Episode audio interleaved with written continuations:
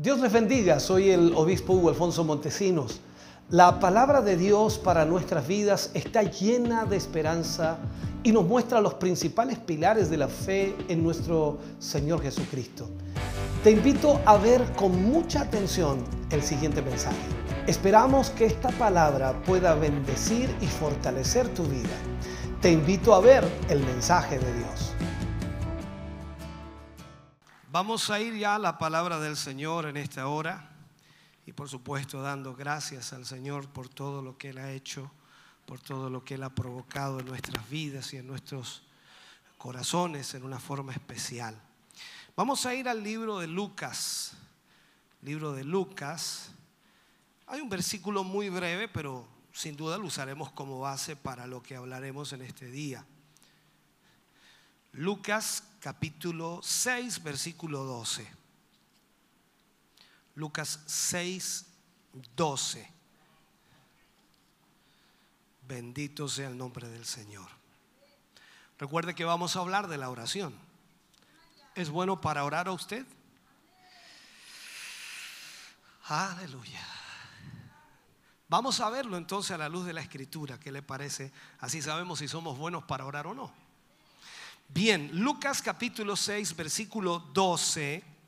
Leemos la palabra del Señor y lo hacemos en el nombre de nuestro Señor Jesucristo. En aquellos días, Él fue al monte a orar y pasó la noche orando a Dios. En aquellos días, Él fue al monte a orar y pasó la noche orando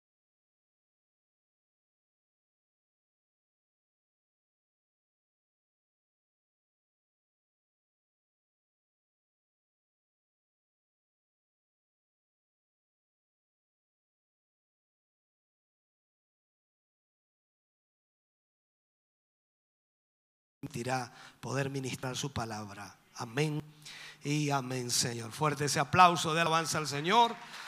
Bendito sea el nombre del Señor.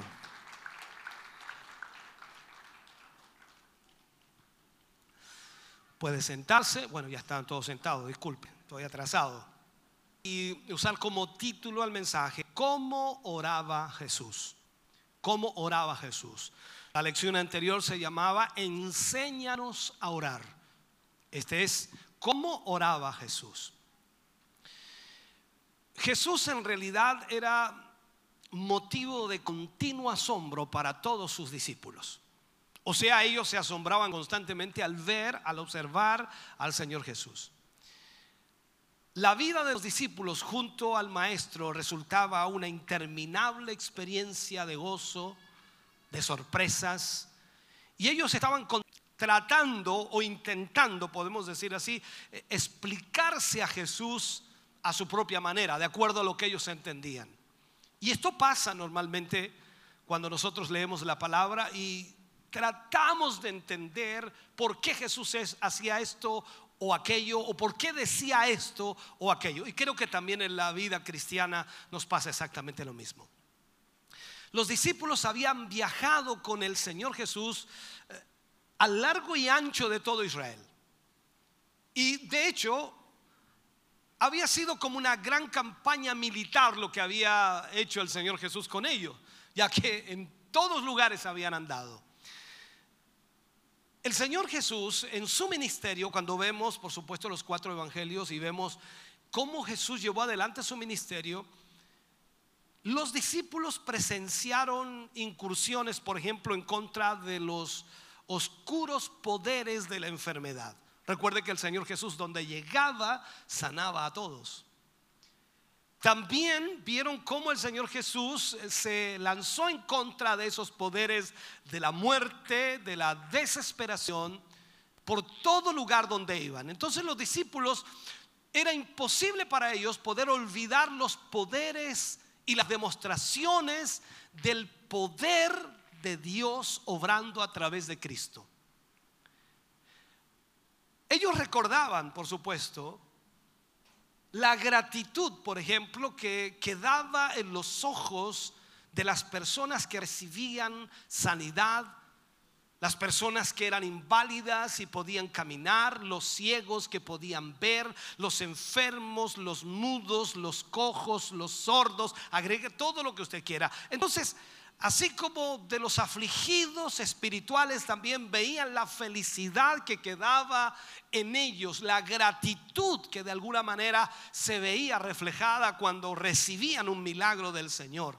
Entonces, Vemos aquí que los discípulos observaban todo aquello y todos los que habían sido sanados, los que habían sido liberados, los que habían sido enviados de vuelta junto a sus seres amados de una u otra manera, iban con una tremenda gratitud.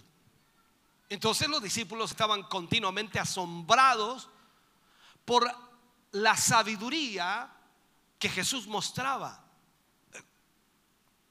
de alguna manera contemplándole, observándole siempre, viendo fijamente lo que Jesús hacía, ellos veían cómo el Señor Jesús actuaba y ellos se preguntaban cuál sería el secreto de su sabiduría, de su poder, de los milagros que hacía. ¿Dónde radicaba el secreto de todo aquello?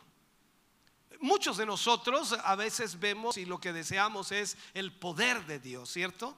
Y normalmente nosotros como cristianos, cuando oramos, le decimos, Señor, danos de tu poder, danos de tu unción, danos de tu autoridad, danos poder para sanar a los enfermos. En fin, todos pedimos aquello, claro, es verdad. Y los discípulos se preguntaban entonces, ¿cómo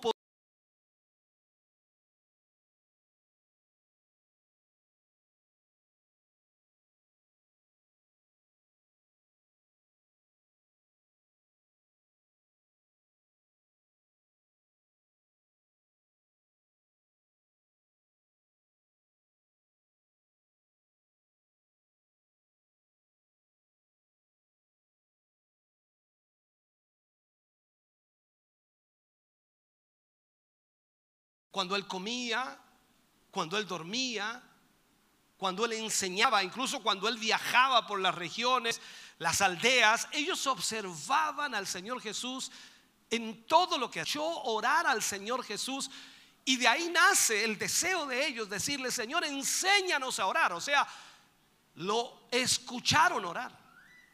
Los discípulos le estaban observando y, y al y por supuesto, y al hacerlo, de repente uno de ellos se asombra por la oración que Jesús hizo o por la oración que él escuchó de Jesús. Y de esa manera entonces se da cuenta cuál era el poder. Y esta pregunta, por supuesto, que, que, que este discípulo le hace a Jesús va enfocada a que le enseñe a orar. Aquí es donde todo el poder de Jesús se relaciona con su vida de oración.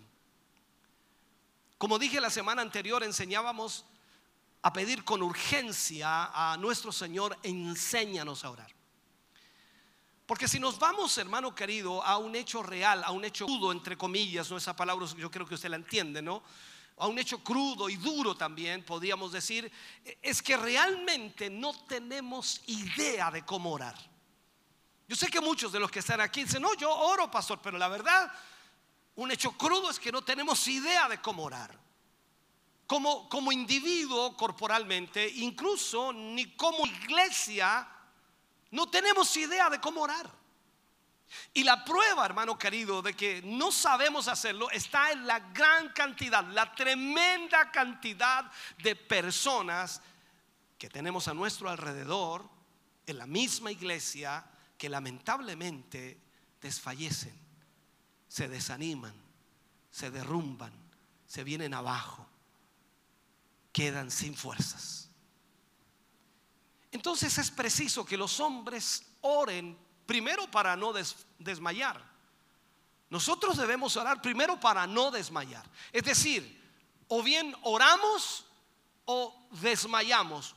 Una de dos. Es imposible de otra manera. O oramos o desmayamos.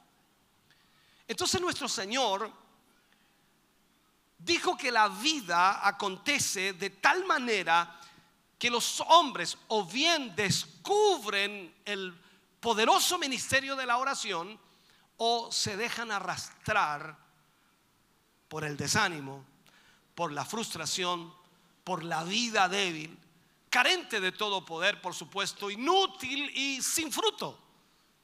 Y esa es la triste realidad de hoy. Usted puede ser un cristiano, un creyente, pero si no tiene una vida de oración, entonces con razón está como está.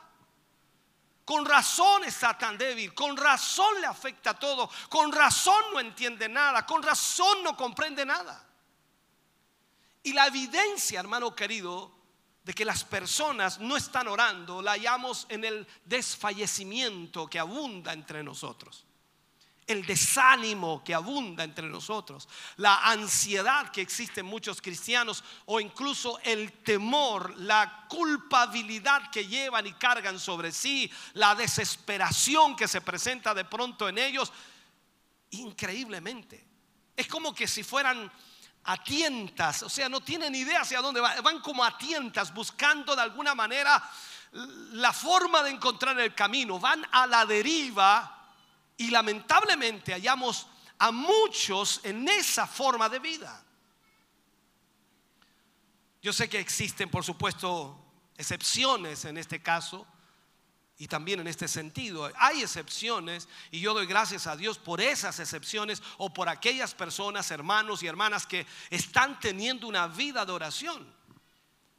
Pero hay algunos entre nosotros, hermano querido, que no están, no están de esa manera. Hay algunos que oran y hay algunos que buscan al Señor y han aprendido acerca de fortalecerse diariamente en la oración. A veces leemos en la escritura, dice que Daniel, Daniel oraba cuántas veces? Tres veces. Entonces, ¿usted, se llama Daniel? No, no se llama Daniel. Lo digo en forma directa para que usted entienda esto. ¿Cuántas veces ora usted? Y ya empezamos, empezamos como... Este es nuestro problema. Hay aquellos que, que, poseen un gozo, un negar que hay una comunión con Dios en ellos. Porque siempre están gozosos, siempre están dispuestos, siempre están animosos. Que se enfrentan con cada circunstancia o problema y siempre, hermano querido, salen triunfantes. Salen triunfantes. Y eso se nota en ellos. Ahora, eso caracteriza la fe escritura más que vencedores. Miren los vencedores cómo están. Bueno, no se puede ver con las mascarillas, pero los ojos me dicen a mí, algunos están más tristes que... algunos están hundidos literalmente. Y disculpen que lo diga, pero estoy observando, estoy tratando de predicarles a ustedes que están aquí. O sea, esa es la triste realidad. Cuando hablamos de una buena comunión con Dios, pase lo que pase, suceda lo que suceda, venga lo que venga, nuestra posición es en Dios. Y por muy difícil que sea la situación, nosotros sabemos que al final del camino tendremos la victoria porque Dios no nos dejará caer, Dios no nos dejará. Entonces ese gozo, ese brillo aparece en la vida de ese cristiano se enfrentan a cada circunstancia, hermano querido, con, con el triunfo en sus vidas. Y esa característica, por supuesto, se ve en muchos cristianos que tienen una fe genuina en el Señor, donde la oración, por supuesto, es muy evidente en su vida. Ellos no necesitan publicar que oraron a tal hora, a tal hora, oré, a esta hora estoy llorando. No necesitan publicarlo. Se nota en su rostro, se nota en su actuar, se nota en su forma de vida. Debemos admitir, hermano, que también son muchos los que se sienten desfallecer, tanto entre la juventud como también entre las personas de avanzada edad o de más edad, podríamos decir, para no ofender a nadie. Y esto demuestra una, no sé, una considerable falta de la auténtica oración, de la auténtica oración. Existe, si podría marcarlo, existe una extraña resistencia a, participar activamente en lo que se relaciona con el servicio de la obra de Dios cuando no hay oración. Eh, la gente no quiere comprometerse, no quiere participar, no quiere activar, no siente ganas, no se siente motivado, hoy día no, quizás mañana sí, en fin. En la mayoría de los casos se encuentran una negativa en lo que involucra, por supuesto, un compromiso de su parte hacia la obra, porque no hay una comunión con Dios. Siempre estará la negativa. No, no puedo, no, no, no tengo tiempo, mi trabajo, no, en la familia, no, no puedo, no puedo, no puedo, no puedo, no puedo, no, casi me resfrié, ah, estoy resfriado, ay, no puedo ir, no. Es todo, todo un problema. Nos defendemos a nosotros mismos de alguna manera tratamos de, eh, no sé, poner excusas y en este sentido las excusas nuestras son sencillamente una falta de deseo no estar dispuesto, no estar motivado. Una vez más digo que existen excepciones, gracias a Dios por las excepciones. Existen excepciones. Y, doy gracias a Dios porque hay mucha gente que ama servir al Señor y tiene una buena comunión con el Señor. Pero entre nosotros la falta de oración sigue siendo una evidente causa de desánimo. Ahora, la prueba de que no oramos como un cuerpo, como iglesia, hablando de iglesia, ¿no? Es, es el débil rendimiento en este sentido. Seamos honestos, somos malos para orar. Eh, puede que dentro del grupo aquí hay alguno que sea bueno para orar, pero en general somos malos para orar. Algunos recordarán hace algunas semanas atrás, para ser más exacto, mes de diciembre, iniciamos y tuvimos una actividad llamada 40 días de oración. ¿Se recuerda? 40 días de oración. Enviábamos a todos los WhatsApp, a todo, el ministerio para que estuviera orando. 40 días de oración. Cada día tenía una motivación, tenía un motivo por el cual orar, por cual pedir. ¿Quiere saber el promedio de hermanos que participaba cada día? ¿Quiere conocer usted el promedio de hermanos? ¿Se imagina? Aquí ya vemos una gran cantidad y más si hablamos cuando eh, hablamos de todo el ministerio. ¿Sabe cuántos habían promedio diario? 12 a 15 hermanos por día. Dígalo. Una miseria. Dígalo. Ahora, estoy hablando con toda sinceridad.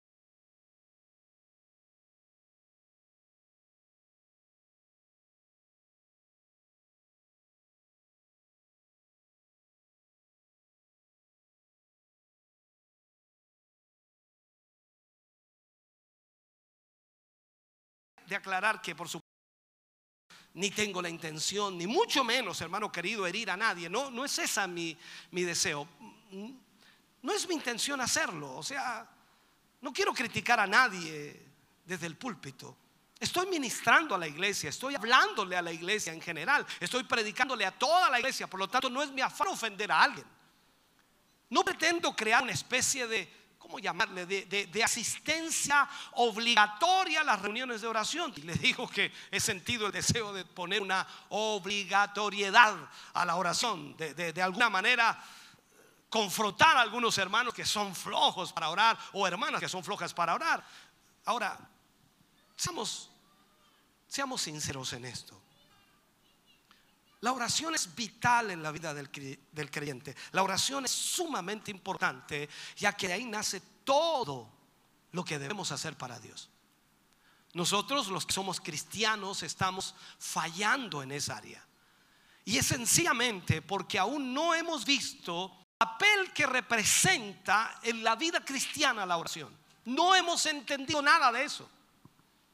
De algún modo el enemigo, Satanás, nos ha cegado nuestro entendimiento, nos ha cegado nuestros sentidos, nos ha empañado nuestros ojos, por, decirlo así, para que no podamos ver con toda claridad lo que significa la oración. Por eso es que estamos hablando de esto, por eso es que tocamos estos mensajes, para que puedan ayudar a cubrir esa falta y de alguna manera aclarar esta necesidad que, que de alguna forma dediquemos varias, varias horas de oración. Y, de alguna forma en estas semanas que vamos a hablar de la oración, los hermanos puedan aprender a meditar y a ver la importancia de la oración.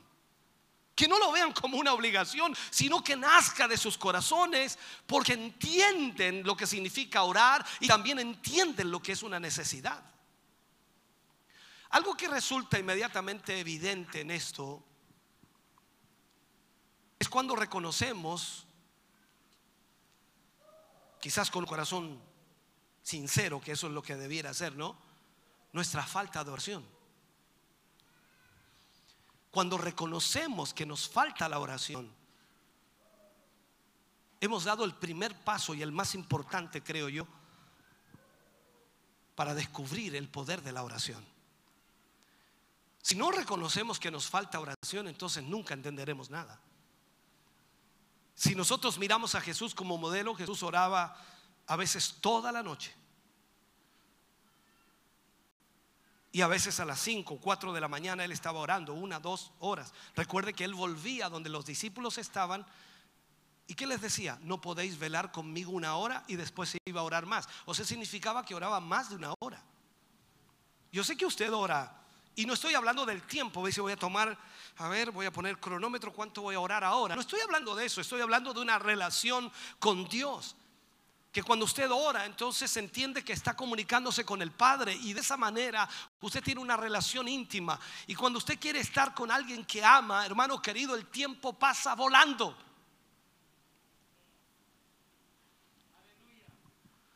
Cuando decimos enséñanos a orar, lo que estamos diciendo en realidad o haciendo, a veces lo tomamos por un sentido de necesidad. Y la oración, hermano querido, no es otra cosa que la expresión de la necesidad humana a un Padre anhelante de una comunión con nosotros. La oración es el clamor de un hijo amado a un Padre que tiene corazón de Padre, que está dispuesto a, derramar todo cuanto tiene para darnos a nuestra vida. ¿Sabe? Los discípulos, los discípulos fueron testigos de que en el caso de Jesús la oración era una necesidad. Era una necesidad. Era algo más que una costumbre ocasional. Por su parte era totalmente diferente. Era una, era una costumbre, puedo decirlo así, de toda la vida. Él lo hacía constantemente. Era una actitud de mente y de corazón, era un, como dice el ambiente en que vivía, era la forma de vida que tenía Jesús, era el aire mismo que él respiraba, la oración era parte de su vida, no era una obligación. Todo cuanto hacía tenía su origen en la oración y oraba literalmente sin cesar. Recordemos, el apóstol Pablo nos anima eh, por allá por primera de Tesalonicenses 5, 17, dice, orad sin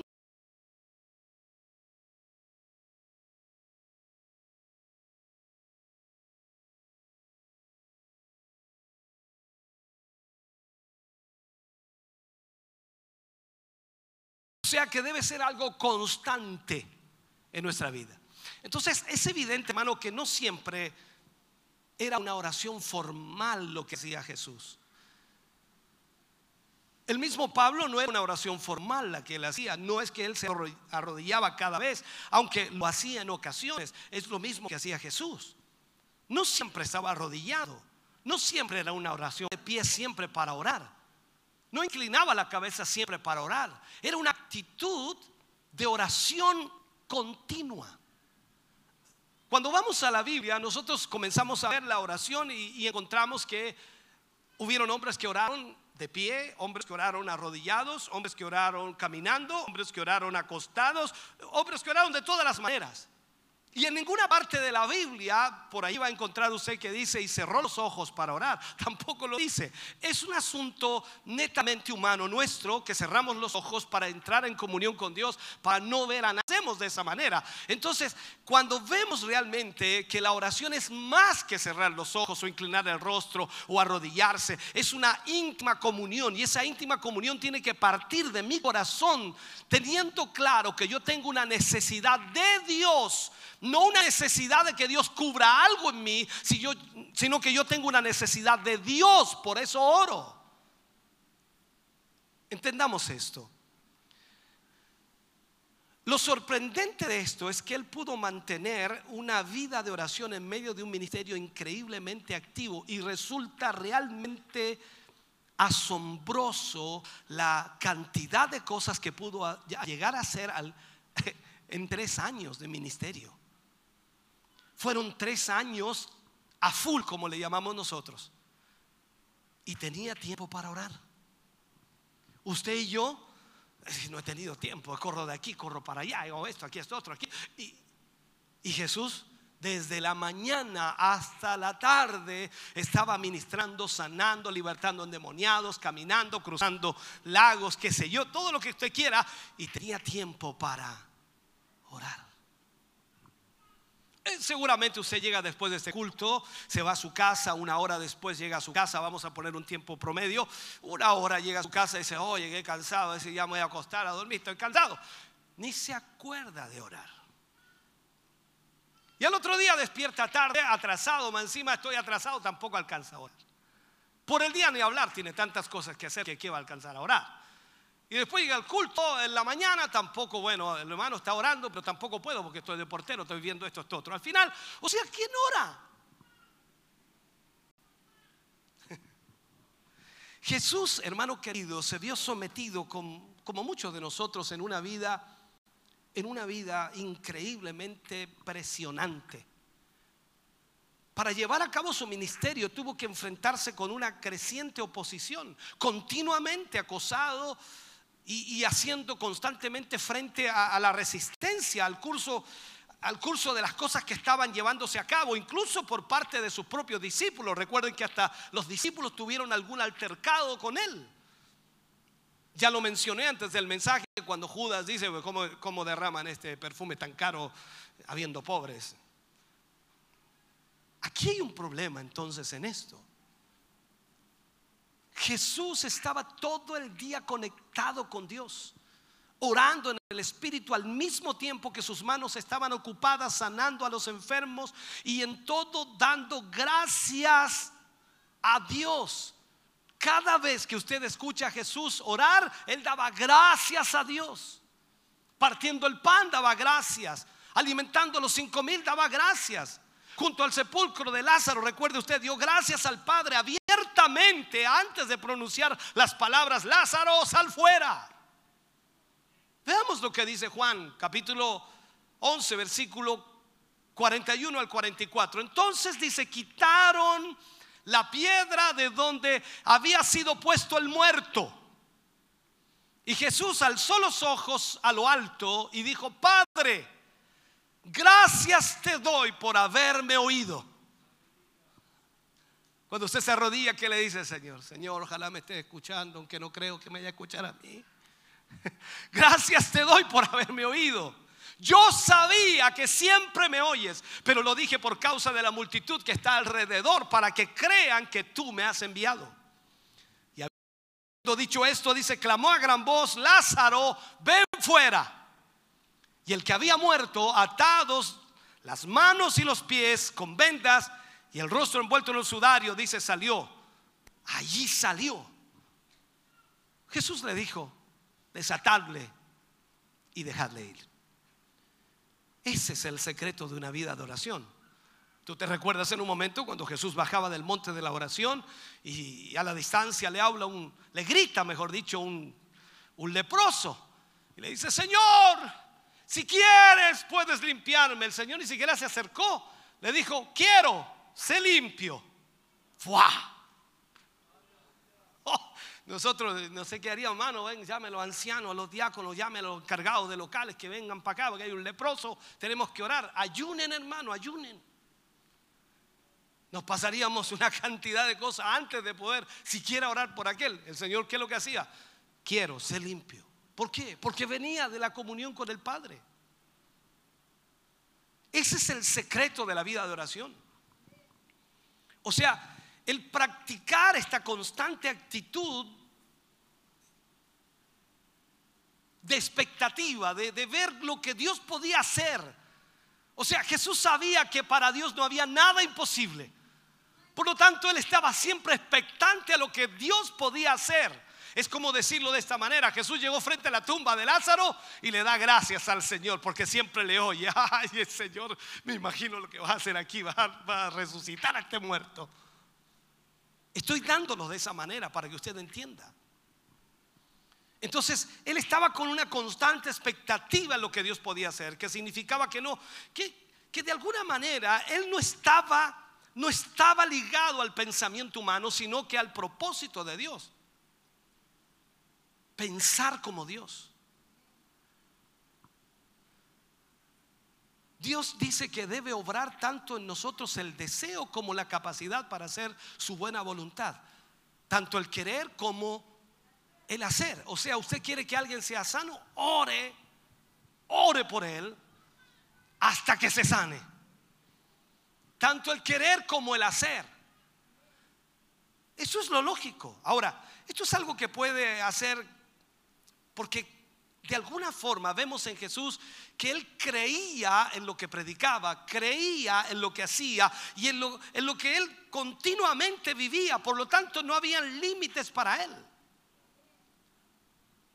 Cuando vamos al libro de Juan, capítulo 5, versículos 19 y 20, vemos allí, dice, respondió entonces Jesús y les dijo, de cierto, de cierto os digo, no puede el Hijo hacer nada por sí mismo. Mire lo que dijo aquí. No puede el Hijo hacer nada por sí mismo, sino lo que ve hacer al Padre. Porque todo lo que el Padre hace, también lo hace el Hijo. Sígueme por favor en esto, lo, hace igualmente. Porque el Padre dice, ama al Hijo y le muestra todas las cosas que Él hace y mayores obras que ésta le mostrará, de modo que vosotros os maravilléis.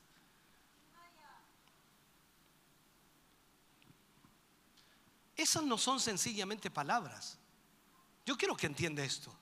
Aquí Jesús no estaba intentando causar una buena impresión a los que le oían o a los que le rodeaban, a los que le, a los que le escuchaban, sino que él estaba diciendo algo que los dejó asombrados. Pero a pesar de ello, él dice de corazón, el Hijo no puede hacer nada por sí mismo. O sea, todo viene del Padre. Esta es una tremenda afirmación. Veamos esto. O sea, no viene de cualquier hombre, no, no, no, no. Está viniendo del Hijo de Dios, está viniendo de Jesús. Jesús el hombre perfecto, el hombre que cumplía continuamente y adecuadamente toda, toda la expectativa del Dios Padre. E, esto debemos entenderlo. Él continuamente deleitaba el corazón del Padre. Por eso él decía, eh, es mi hijo en quien tengo complacencia. Ahora, Jesús estaba consciente de su necesidad, de una constante necesidad del Padre. Y por eso entonces surge la continua actitud de oración, porque entendía que tenía una necesidad constante del Padre. Yo le pregunto a usted, ¿cuándo necesita a Dios? Seamos honestos, ¿cuándo necesita a Dios? Hagamos este ejercicio, ya le explicaré lo que quiero hacer. ¿Cuándo necesita a Dios? Sea honesto. Y le cambio la pregunta. ¿Cuándo ora usted?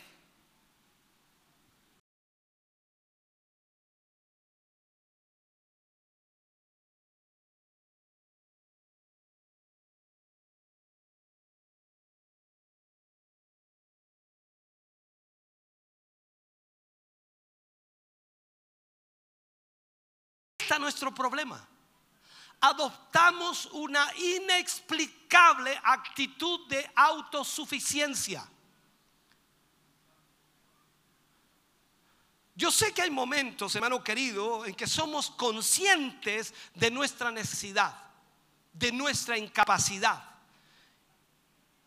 Y en ese momento, cuando somos conscientes de nuestra incapacidad y de nuestra necesidad, ¿qué hacemos? Porque necesitamos. Somos incapaces, tenemos problemas. ¿Y qué hacemos? Oramos. ¿Cuándo ora más usted? Cuando tiene problemas. Cuando usted se, siente deprimido, o se encuentra ante, ante una circunstancia que le exige demasiado o, o se siente abrumado por una catástrofe, por una dificultad, por una situación compleja o inesperada, puedo decir, su primera reacción, la primera reacción que se produce, ¿por qué? Porque usted tiene sentido de su necesidad. Sabe que necesita ayuda y la oración para usted es la reacción inmediata en esos momentos de urgencia. Pero ¿cuál es nuestro problema? Nuestro problema es que pensamos y creemos que la oración es una acción de emergencia. Esto es como ir en el vehículo. Usted sabe que el freno de mano, ¿para qué es? ¿Para qué es lo que es el freno de mano? Para emergencias. Para emergencias. La mayor parte de los cristianos tienen la oración solo para emergencias. Está reservada para esas ocasiones en que nos encontramos bajo una gran presión o un estrés porque durante el resto de nuestra vida nos sentimos perfectamente competentes. No ando bien, ah, gracias a Dios. ¿Cómo está, hermano? Bien, mi hermano. No vino la oración. No, es que ando bien. Estoy bien. No he venido al culto, no, no, pero bien, no se preocupe, ando bien. La mayoría de nosotros, hermano querido, con nuestros hechos demostramos que oramos solo cuando necesitamos ayuda. Pero el resto del tiempo podemos arreglarnos solitos. Esa es nuestra realidad. Esa es nuestra realidad. Ahora, el secreto de la vida de Jesús es que nunca dijo eso. Nunca dijo eso. O sea, no se le ocurrió ni siquiera pensarlo una sola vez. Por eso vemos a Jesús que todos los días oraba al Padre. Todos los días. Esto es como ver a Jesús. Imagínate después de todo un día, desde la mañana hasta la noche, desde la mañana hasta la noche, sanando enfermos, libertando endemoniados, sanando cojos, sordos, mudos, todo. O sea, cientos o miles de personas siendo sanadas. Cualquiera de nosotros llegaría a la casa celebrando, diciendo, aleluya, Dios me usó. Qué tremendo, hermano. Pero me cansé, voy a ir a dormir, voy a dormir, mañana nos vemos, tengo que seguir sanando. No, él llegaba a qué? A orar. Una necesidad constante Nunca dijo de sí mismo, por decirlo, si Jesús hubiera dicho algo, nunca dijo de sí mismo como a veces nosotros decimos mi capacidad. No, mis antecedentes, mi historial, eh, mis eh, conocimientos, eh, la, la habilidad que Dios me ha dado para poder ministrar a los hombres, me hacen competente para hacer estas ciertas cosas para mí mismo. Entonces en estas cosas dependo de mí mismo y en algunas cosas dependo del Padre. No, no, no, no, no. ¿Qué dijo él? El Hijo no puede hacer nada por sí mismo. Absolutamente nada. Si Jesús lo dice, tú y yo también debemos verlo de esa manera. Tú y yo no podemos hacer nada por nosotros mismos. Trataré de explicarlo.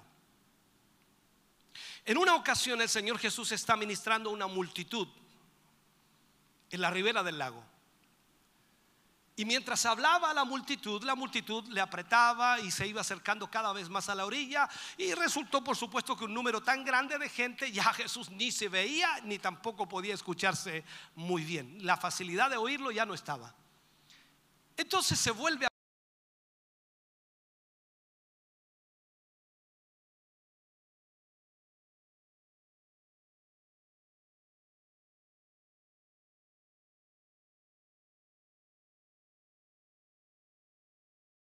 en su barco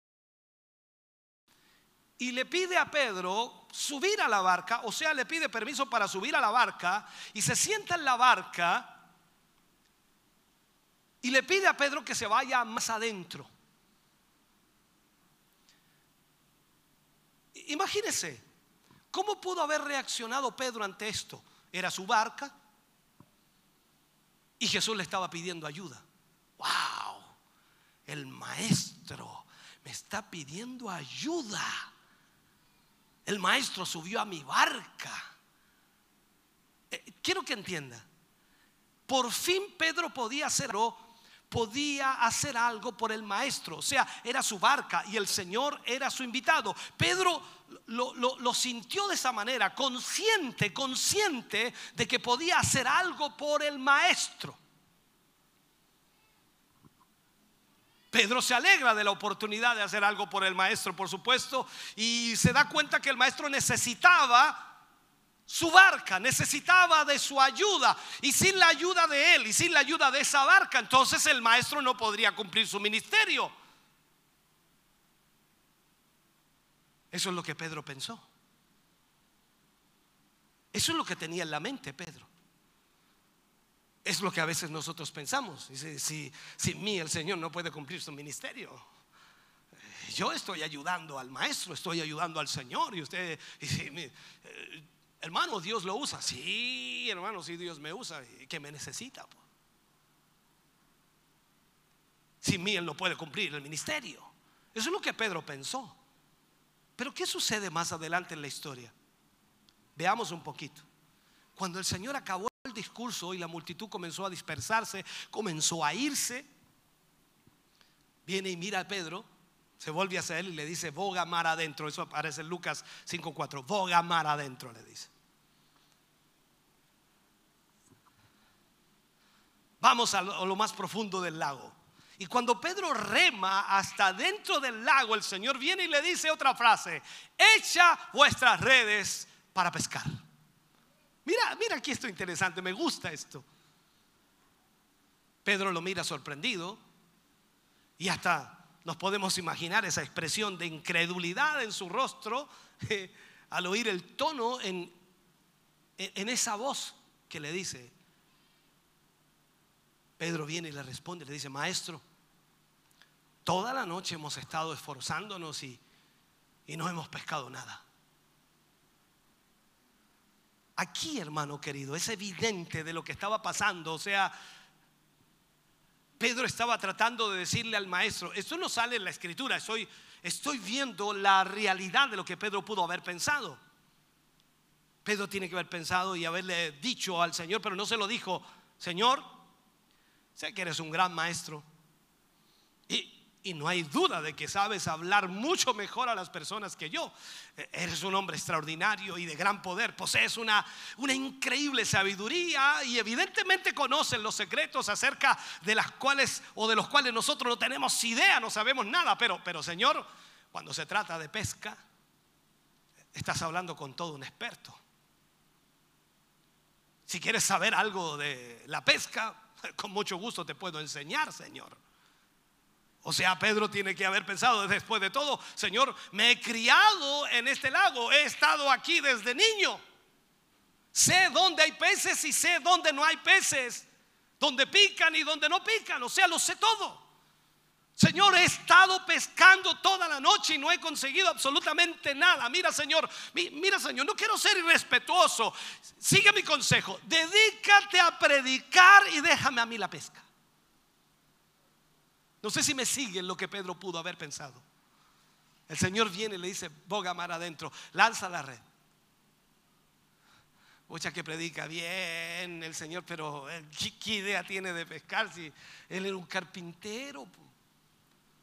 ¿Cómo va a tener idea de eso? Y el Señor le vuelve a decir, lanza la red y sacarás. Algo, algo en su tono debió, debió ser irresistible para Pedro. Algo pasó allí y Pedro viene y le responde, por tu palabra echaré la red. Él no estaba seguro en él. No, no, no, no tengo idea qué va a pasar aquí, pero por tu palabra le echaré. O sea, si algo pasa aquí o no pasa nada, es tu problema. En tu palabra. De modo que echó al agua la red y recogió una gran cantidad de peces, de tal manera.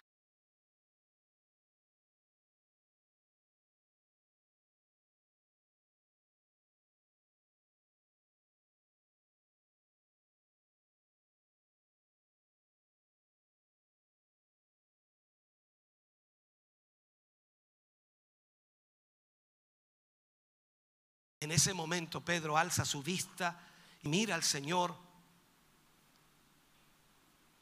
y con Pedro le estaba diciendo, Señor, ya entiendo lo que quieres decir. Me doy cuenta de que incluso en aquellos aspectos de mi vida en los que me siento perfectamente competente y completo, te necesito.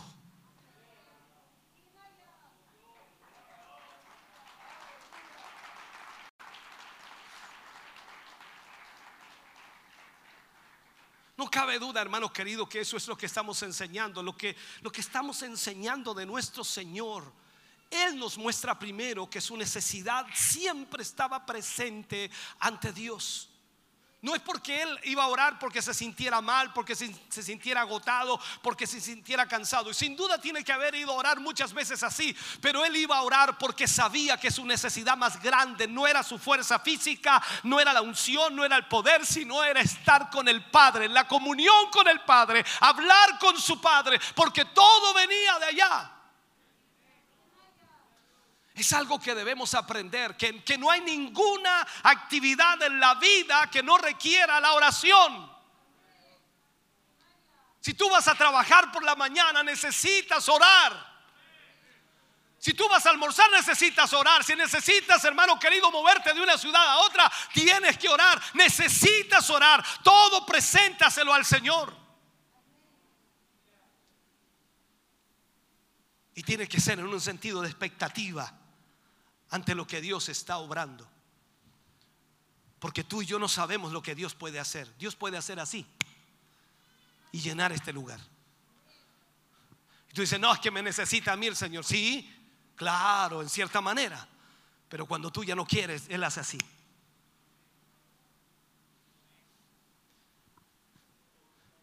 Lamentablemente para nosotros hoy la oración es una opción.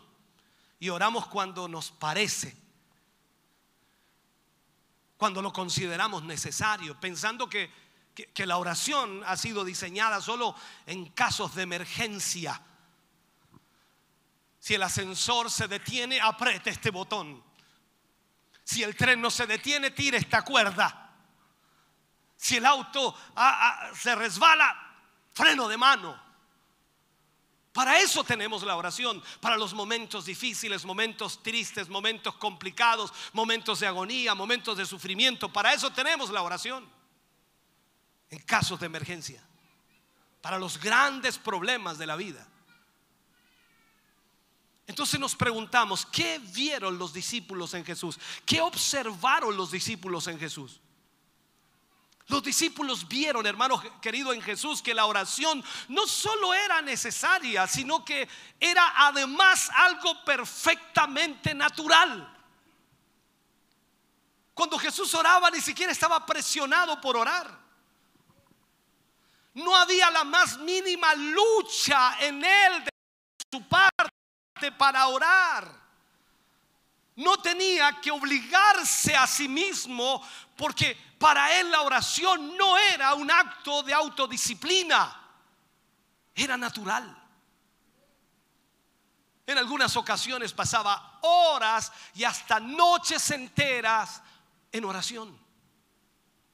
Ocasionalmente cuando las multitudes, recuerde usted, cuando las multitudes resultaban demasiado numerosas, él se apartaba para orar. Lucas deja constancia de, este hecho en Lucas capítulo 5, versículo 15, 16. Dice, pero su fama se extendía más y más.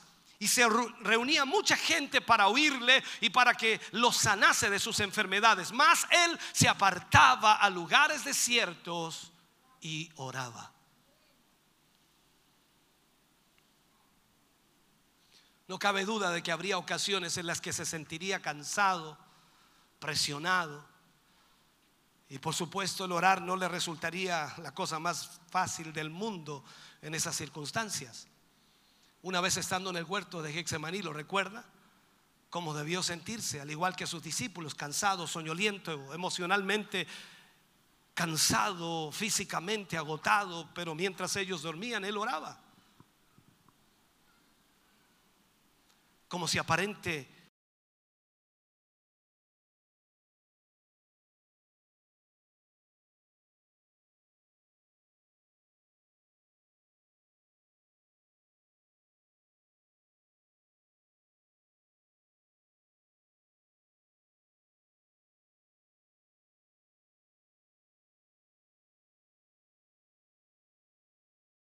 ni sintió que fuese un requisito con el que tuviese que, o como el que tuviese que cumplir. No da la impresión de que en ninguna ocasión tuviese que obligarse a sí mismo a dejar otra cosa que estuviese haciendo a fin de poder orar. ¿Por qué no? Porque una vez más sus acciones tenían su origen en un sentido de necesidad. Él necesitaba al Padre. Ve, esto, no sé si cómo plantearlo. Creo que todos los que son padres entienden esto nuestros hijos pequeños, ¿con quién quiere estar el niño? ¿Con quién quiere estar? Con el papá. Con el papá. Aunque el papá no le hable, aunque el papá no le diga nada, aunque el papá no juegue con él, quiere estar con el papá. Quiere estar con el papá. Él no está obligado a estar con el papá. El papá no le dice, ven para acá, ven, quiero abrazarte, quiero darte un beso, ven para acá. No, el niño no, no, no escapa, no. Él, quiere estar con el papá. Es un pegote al lado del papá. Se fija, lo quiere abrazar, lo quiere besar, lo quiere, quiere hacer, porque el niño ama a su padre y necesita a su padre. Y no está obligado a hacer eso. Él lo hace por naturalidad. Naturalmente. Tú dices amar a tu padre. Tú dices amar a Dios. Tú dices amarlo tanto que harías cualquier cosa. Sin embargo, no buscas estar en presencia de Él. Vemos aquí a nuestro Señor Jesús que dedicaba horas enteras a actividad, a sanar, a libertar. Pero él sabía que no, no lograría nada, absolutamente nada, si no tenía comunión con el Padre. Por eso él experimentó esa verdadera comunión en una hora de profunda angustia de corazón, a fin de la cual aparece un ángel para fortalecerle. Recuerde usted que la Biblia menciona eso también.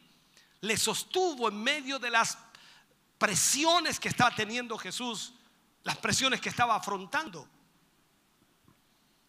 De igual manera nosotros, hermano querido, nada podemos hacer si no oramos al Padre, si no tenemos una comunión con el Señor podremos hacer absolutamente nada.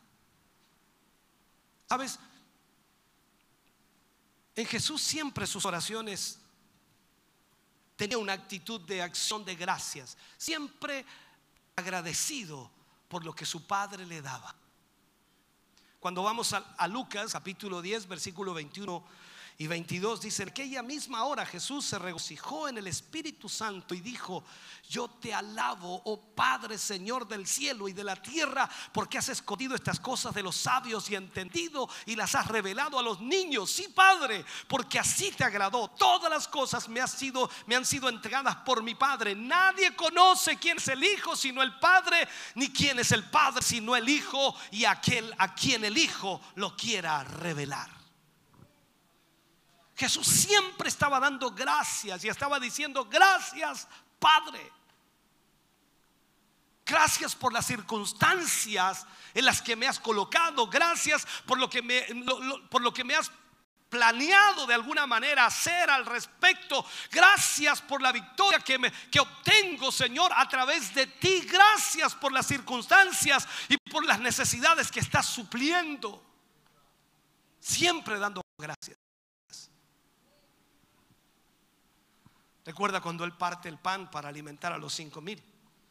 Él levantó los ojos al cielo y dijo, gracias Padre. ¿Qué hacemos en nuestra vida diaria? ¿Qué hacemos? ¿Damos gracias? Durante la última cena, mientras estaba reunido con los suyos en el aposento alto, tomó la copa y cuando hubo dado gracias dijo, tomad, comed. Siempre dando gracias. A lo largo de toda su vida la oración tuvo expresión de gratitud, expresión de gratitud, siempre dando gracias a Dios. En otras, no sé, en otras ocasiones la oración era su manera de pedir consejo al Padre. ¿Se recuerda usted cuando él dispuso escoger a sus discípulos? ¿Cuánto oró?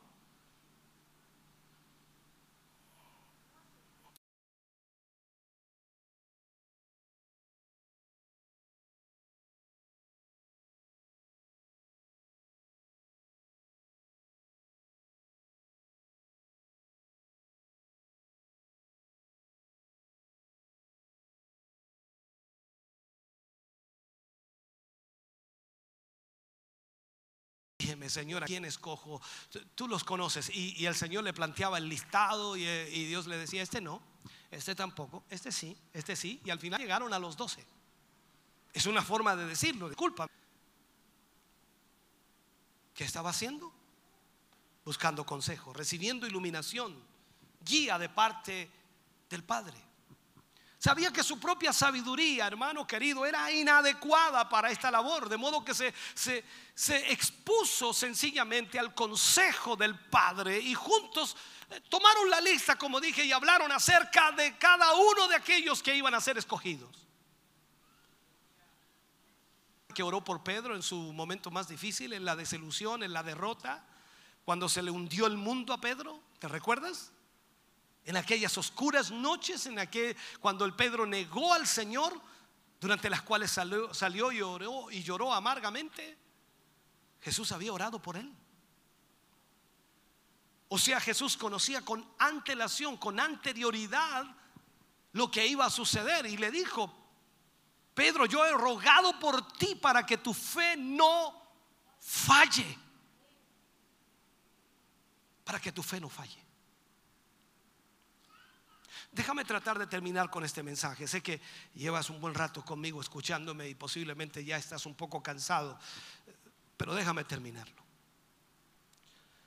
Puedo decir finalmente, su gran oración de intercesión la pronunció en la cruz sangrienta con los brazos extendidos, orando mientras increíblemente atravesaban su carne con los clavos. ¿Cuál fue la oración? Padre, perdónales, porque no saben lo que hacen. Aún allí oraba, hablaba con el Padre. Por eso te digo que a veces cuando tú te pones en una posición, dices, no, no, hay que orar de rodillas. Sí, toda rodilla se doblará y confesará a Dios su pecado. Sí, la Biblia lo dice. Pero cuando estamos hablando de que tú eres un hijo de Dios, tú puedes orar en cualquier lugar. Si vas ahí en la micro agarrado de ese fierro arriba, tú puedes orar ahí. No tienes necesidad de estar en la iglesia. Tú puedes ir clamando en la comunión con tu Padre, ir hablando con Él allí. Puedes ir en el colectivo, puedes ir, hermano, caminando en la bicicleta, en el auto, en lo que sea tú puedes ir hablando con Él, una constante comunicación con el Señor.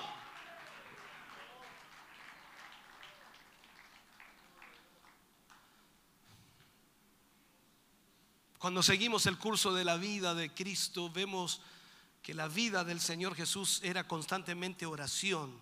Podemos ver que para Él todo era necesario. Era tan sencillo y natural él no presionaba las cosas, él no, no empujaba las cosas. Todas las cosas sucedían porque el Padre lo permitía. Y para él era bueno.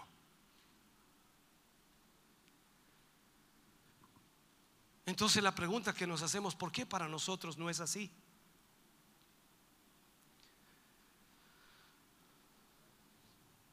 Es posible que en este momento, hasta este momento, puedo decirlo, el enemigo esté transmitiendo en voz baja dos ideas con mucha astucia acerca de la oración. Una de ellas le dice a muchos cristianos, claro, Jesús oraba y oraba de ese modo, pero ¿acaso esperas tú vivir como Él lo hizo?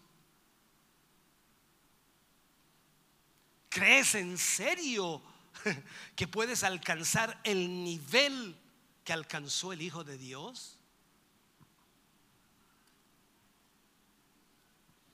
¿Acaso no es evidente que semejante clase de vida esté muy por encima de ti? Después de todo, tú no eres más que un cristiano sencillo y corriente. Por lo tanto, no esperes ser como Jesús. El diablo es astuto. Otros dicen, no, si yo no tengo ningún llamado, así que ¿para qué voy a orar tanto? Por eso es que no tiene ningún llamado.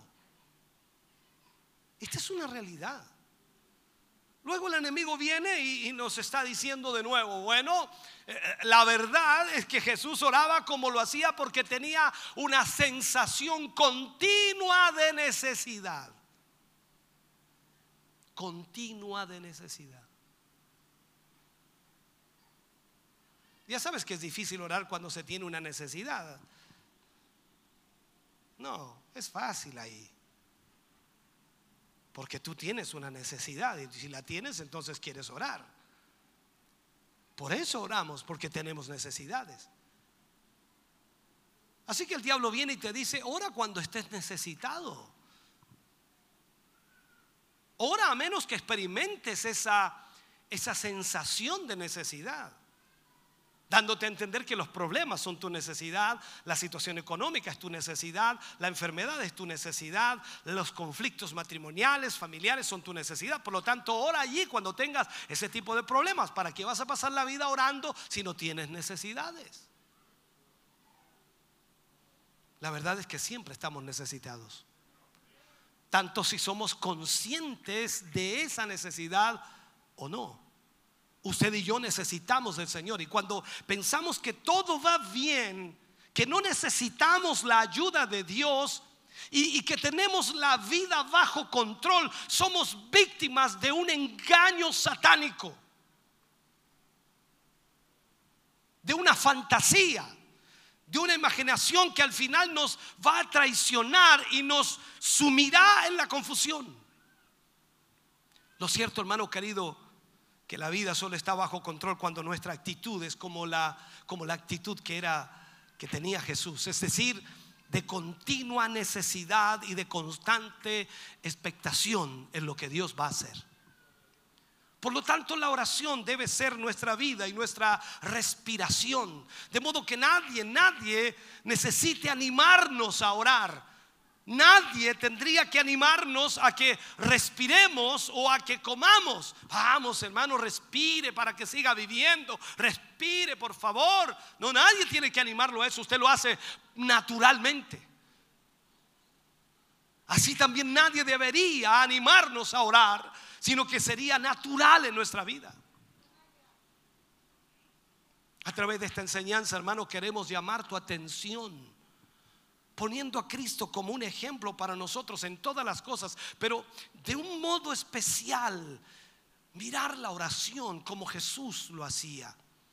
Si el Hijo de Dios creyó necesario entrar en comunión con el Padre de, de, forma frecuente, ¿cuánto más necesitamos hacerlo nosotros?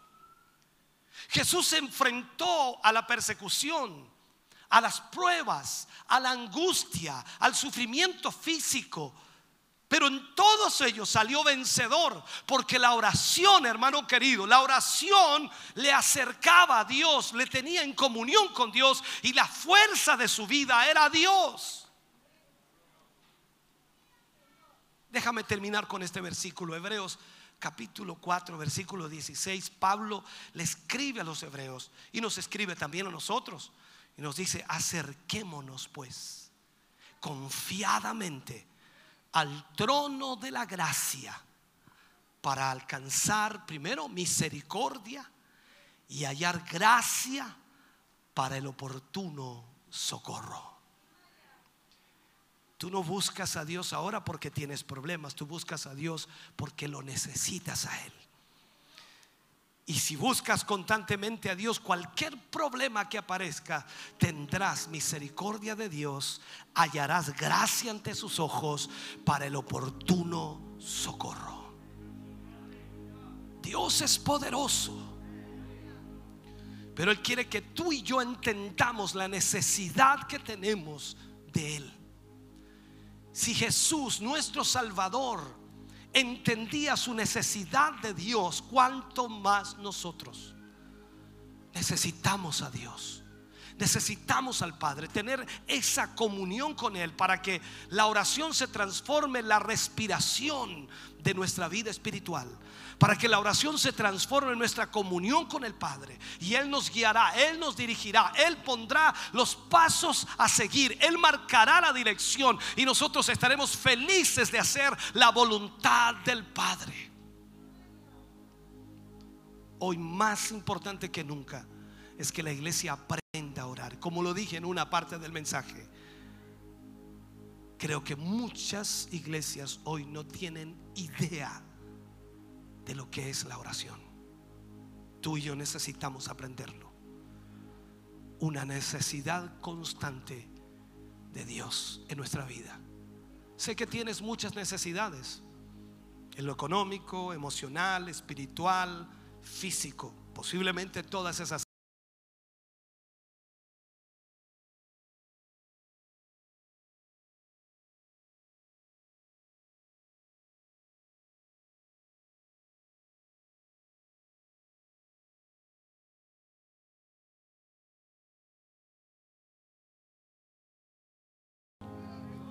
Cierra tus ojos si gustas y levanta tus manos. Y ora al Padre, dando gracias por todo lo que Él ha hecho por tu vida, por todo lo que Él ha hecho por Jesús. Te alabamos, te bendecimos Jesús.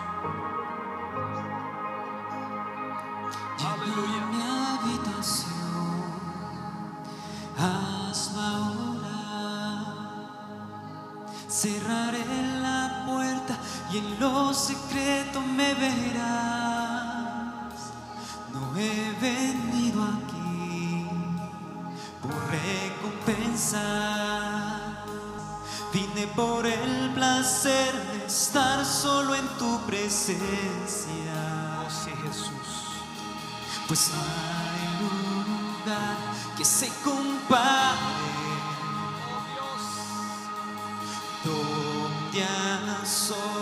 puedo adorarte. Derramo el perfume sin que me importe nada. No hay nada en este mundo que se iguale a tu mirada perfecta fue esa cruz, la que me dio el acceso para poder hallarte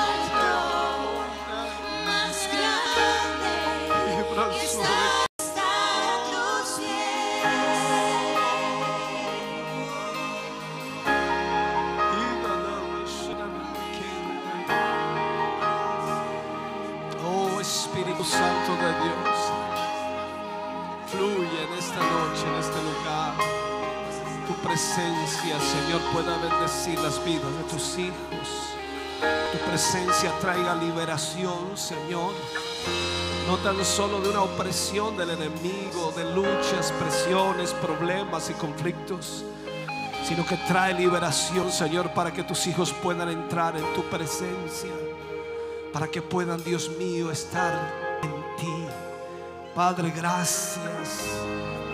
Gracias por tu palabra, gracias por hablarnos, ministrarnos, enseñarnos. Gracias por educarnos, Señor. Gracias, Padre, en el nombre de Jesús. Bendice a tu pueblo, a tu iglesia. Levanta a tu pueblo, levanta a tu iglesia. Oh Señor, que tu presencia vuelva a fortalecer. Que tu presencia vuelva a animar, que tu presencia vuelva a restaurar. Padre, en el nombre de Jesús, fluye en esta noche. Llévate, Dios mío, todo espíritu contrario, llévate toda obra del enemigo. Quita y arranca, Señor, toda depresión. Llévate, Dios mío, en esta hora todo temor. Saca, Dios mío, todo doble ánimo. Llévate, Dios mío, en esta hora toda estructura religiosa, Señor. Quita, Dios mío, toda lucha, toda presión. Liberta a tu pueblo, Señor. Despiértanos como despertaste a Zorobabel, Señor, para ver la gloria de lo que tú harás, Señor. Que ha quedado en esta casa, que vio su gloria primera. Te aseguro que la gloria postrera será mayor que la primera. Dios, muévete en esta noche. Trae liberación, Señor. Trae fortaleza. Trae ánimo, Señor, sobre tu pueblo. En el nombre de Jesús. Que los dones comiencen, Señor, a ser activados. Que el poder de Dios comience, Dios mío, a fluir. Que tu presencia comience, Dios mío, a usar a tu pueblo. Padre, el nombre de Jesús, glorifícate aquí, Señor. Glorifícate aquí. Glorifícate aquí, Señor. Glorifícate en mí, Jesús. Fluye en mi ser, mi Dios. Derrama tu presencia aquí, Jesús.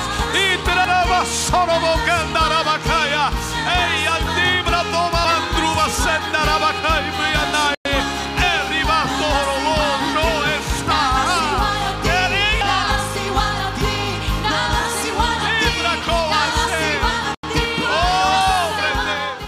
Estamos contentos de que hayas visto y escuchado este mensaje. Creo con todo mi corazón que Dios le ha bendecido. Quiero invitarles a suscribirse a mis redes sociales, donde tenemos contenido que le ayudará a alimentar su vida espiritual.